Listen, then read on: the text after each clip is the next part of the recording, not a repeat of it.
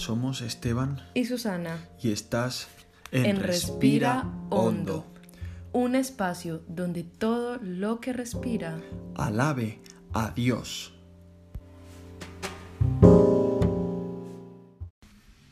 Juan capítulo 14 versículos del 1 al 2. No se turbe su corazón, crean en Dios, crean también en mí. En la casa de mi Padre hay muchas moradas. Si no fuera así, se los hubiera dicho, porque voy a preparar un lugar para ustedes.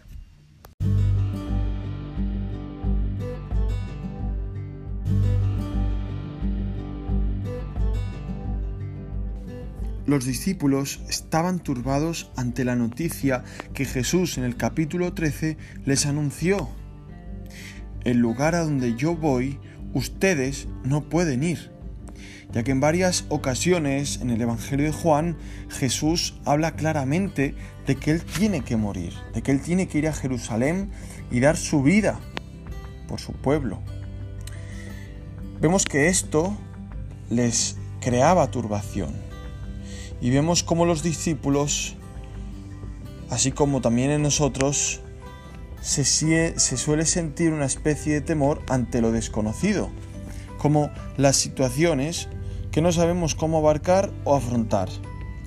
Y ante esto es común reaccionar como Pedro, que nos ponemos valientes y chulos y mm, afirmamos que pondríamos nuestras vidas por Jesús aunque después acabamos haciendo todo lo contrario a lo que presumíamos hacer. En esa turbación del corazón realmente se muestra aquello que nos incomoda ver, nuestra vulnerabilidad.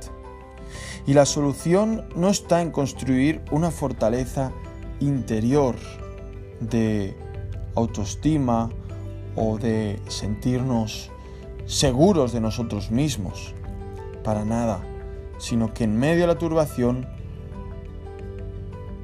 podemos reforzar la fe en Jesucristo. Para darle un foco a nuestras turbaciones, Jesús apunta hacia su persona como digna de ser creída, igualable a Dios y hacia la eternidad, haciendo referencia a la casa de mi Padre, donde hay muchas moradas. Vemos que Jesús hace referencia a la casa de mi Padre cuando dice, la casa de mi Padre es casa de oración y no de ladrones. Lo interesante es que en esta mención de la casa del Padre hace referencia no a su muerte, sino a la preparación de moradas hechas para sus discípulos. En este texto vemos como Jesús, una vez más, como ese médico por excelencia que es, sabe dirigir nuestros débiles corazones, permitiéndonos mirar más allá de lo que nos pueda turbar. Es preciso pues preguntarnos qué significa o a qué se refiere voy a preparar lugar para vosotros y hace referencia a que habitaremos juntamente con Jesucristo por la eternidad. Versículo 3, para que donde hoy estoy, vosotros también estéis. Aquí el Señor está afirmando su fidelidad, mostrando su gracia, y ante ello las turbaciones también son dirigidas por Él mismo. Él está al control, Él está orquestando cada movimiento de nuestro corazón sin ser culpable aún de nuestros movimientos pecaminosos. Pero todo esto lo hace en sus discípulos con el propósito de dirigir nuestros ojos a Él eternamente donde no habrá más llanto, ni angustia, ni turbación. El Señor sabe cómo tratar nuestros corazones, sabe lo que hay dentro. Imaginaos vivir toda una vida angustiados, turbados, sin tener la hermosa verdad de un Padre que permanece a nuestro lado para llevarnos de la mano a casa. Vivir una vida así es una vida de estar realmente bajo la condenación de Dios, bajo maldición. Qué diferente es cuando el papá iba a buscar al niño a la escuelita y luego tenía que volver solo a casa. Aquí no solamente Jesucristo nos vino a buscar, no solamente vino a buscar lo que se había perdido, sino que ahora nos lleva a casa de la mano. Qué hermoso es ver la mano de aquel que tuvo que ser traspasado por nuestros pecados, pedirle perdón y disfrutar de su compañía por toda la eternidad.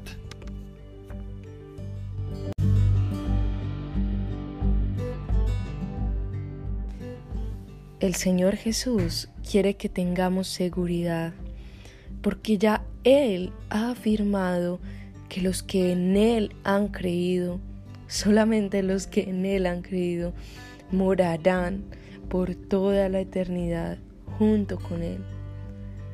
Y ante esto te pregunto, ¿cómo esta verdad habla a tu corazón? ¿Cómo esta verdad consuela tu corazón en medio de la situación en que estés? Y si no tienes esta seguridad de creer en Jesucristo, te pregunto si te has arrepentido a aquel, aquel que es único en darte esa seguridad. Si no es así, te animo a que corras a Él en arrepentimiento, porque es el único que puede perdonarnos de todo pecado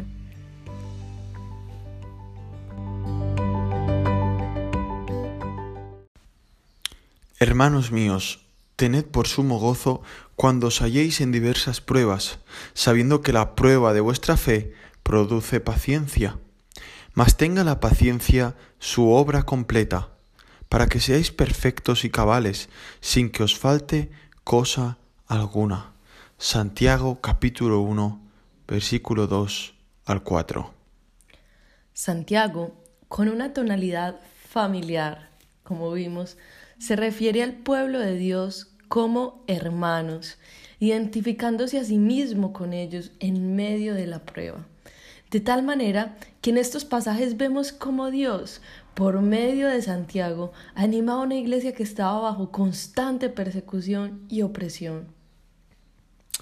Y ante ello sale una pregunta que podríamos todos juntos preguntarnos. ¿Por qué debo tener gozo en medio de la prueba? ¿A qué se debe este gozo, Santiago?